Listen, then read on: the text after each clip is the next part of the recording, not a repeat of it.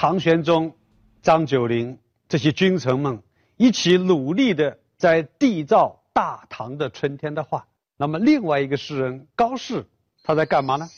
在开元盛世的这么一个时代，他其实正享受着开元盛世所带来的无边春色当中，他也用他的诗歌来记录下了这个盛明时代的气象万千和凌云壮志。只是呢，张九龄在安史之乱前十五年就去世了。高适呢，他活到了七百六十五年。安史之乱，高适他整整见证了十年的时光。他因为耳濡目染了盛唐的风采，又见证了盛唐由盛到衰的这么一个过程，所以在他的作品里面，把这个过程也完整的体现出来。说到高适呢。我们可能记得最清楚的、最熟悉的，就是他的名句：“莫愁前路无知己，天下谁人不是君。”这首诗是写给当时的音乐师叫董大的，这显然是安慰的诗歌。大家不要觉得高适是在自己志得意满的时候说这个话，是站着说话不腰疼。其实呢。高适当时的状况也很不好，除了生活艰难，在当时，他也看不到多少出路。我是指的个人仕途方面的一个出路，以至于见到董大以后，他很高兴啊，想请董大喝杯酒啊，但一摸口袋没钱了。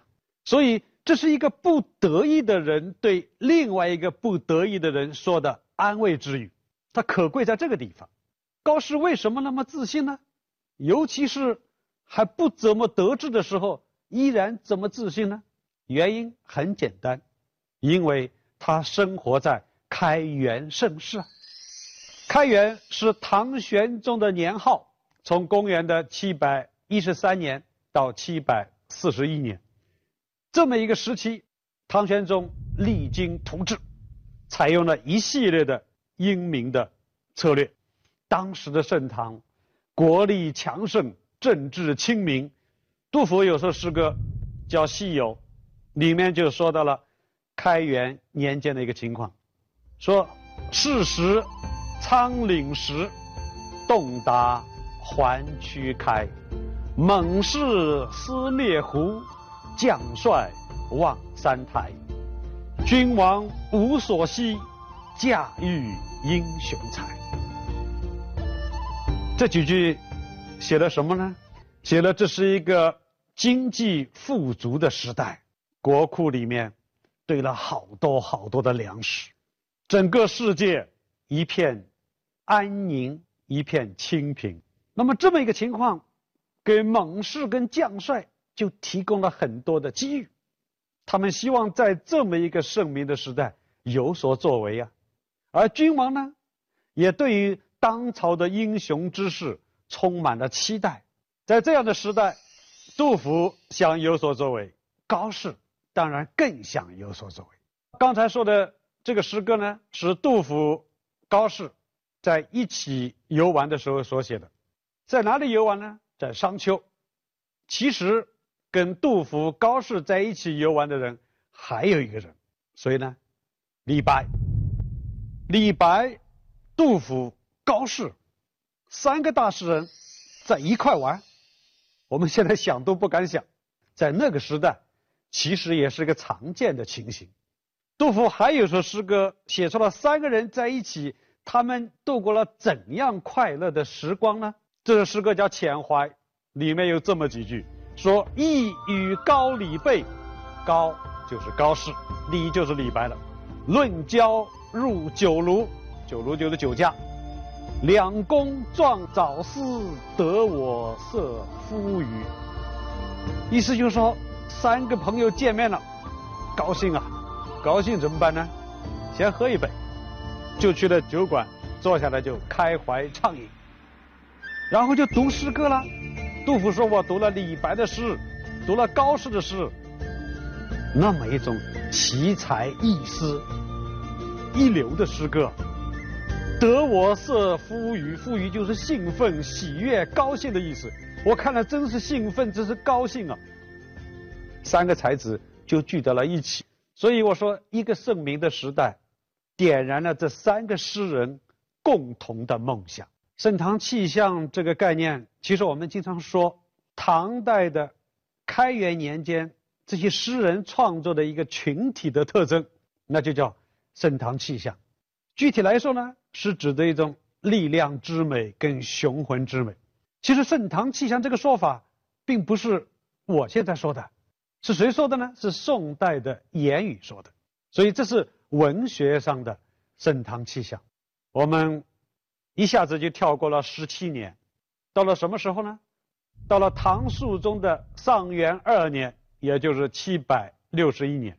这一年的正月初七，高适呢，在他的居所，也就是他任职的地方，任什么职呢？蜀州刺史。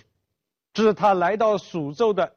第二年，来到了这个地方，过年了，亲人嘛不在身边，自己也不能擅自离开这么一个蜀州府所在，所以呢，就在外面转了一转，看看梅花嘛已经凋谢了，柳条嘛开始吐青了，啊，情绪呢也就莫名其妙的发生了一些变化，他也说不清楚。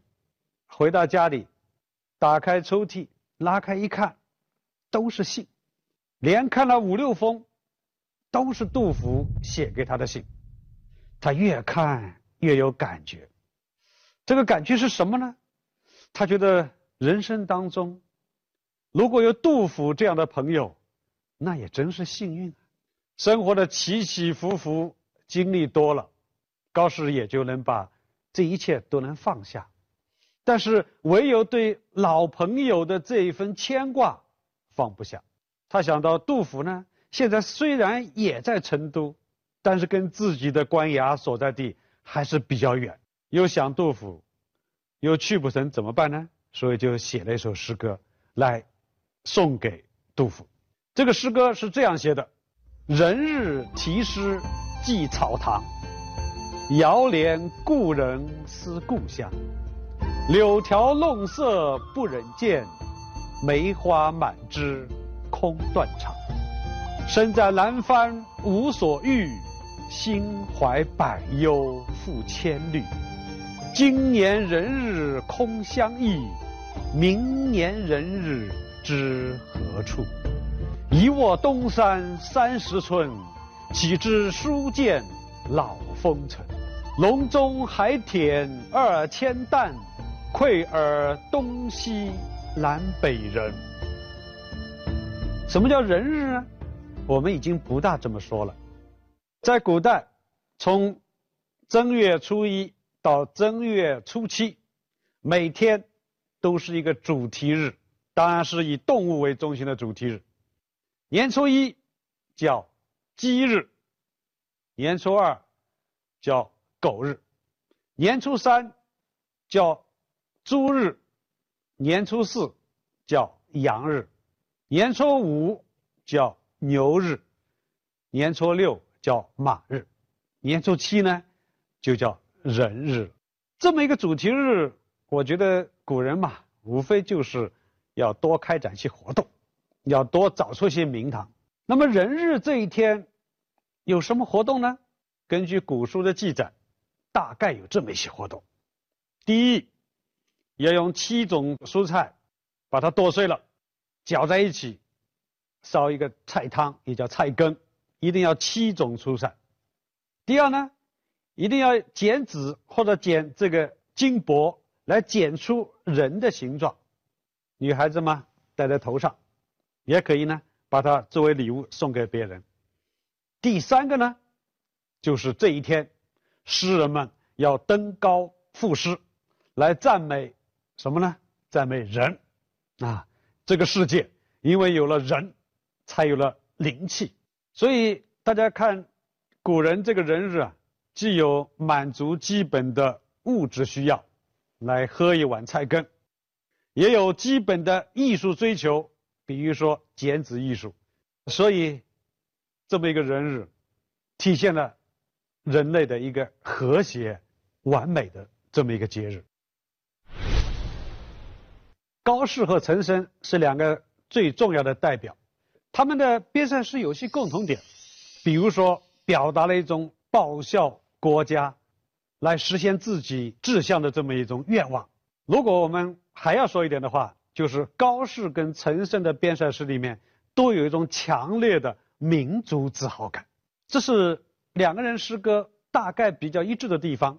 高适跟岑参的诗歌也有一些不同的地方，比如说高适，你读他的诗歌，你觉得他更像一个政治家，他总在思考边塞的问题应该怎么解决呢？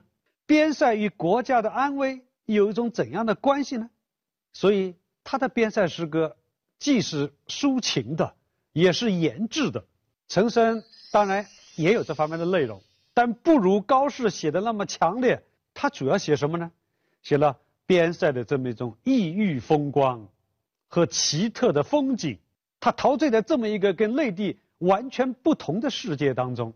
我想这个是岑参跟高适非常明显的区别所在。我想说的是，高适还有一种终身未变的爱国之心。他自己写的文章里面说：“我这一生要做好两件事，哪两件事呢？外以平贼为心，内。”以安人为伍，这句话的意思就是说，我在外要把那些侵略者全部给他消灭，在内呢要把这个国家管理的井井有条，让这个国家走上和谐、安定、富裕的这么一个发展之路。这是第二点。第三点呢是从未消失的人生自信。在一开始我就说过，他送给。董大的诗：“莫愁前路无知己，天下谁人不是君。”在艰难的时代，依然充满了自信。所以，因为自信，所以自强。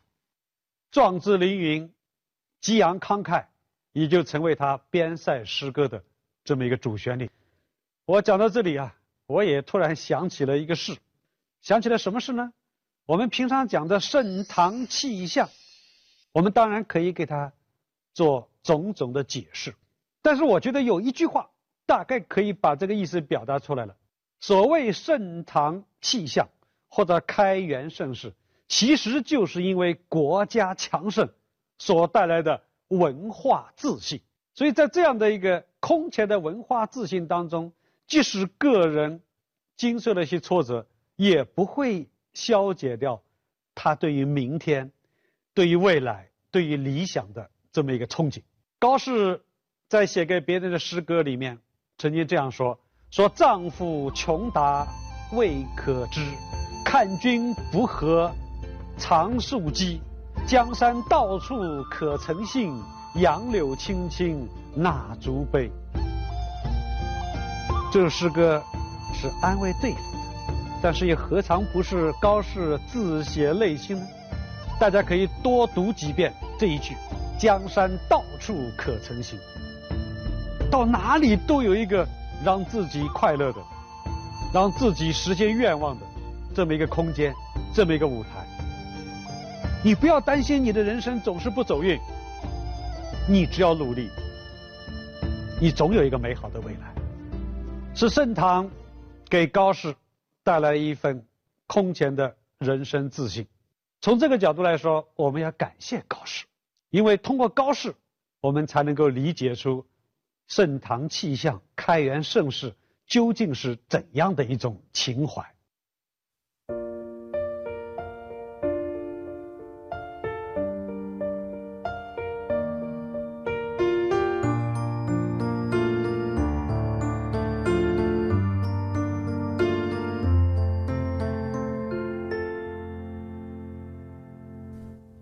思念的蝴蝶穿越时间洪荒告别时的眼泪长出发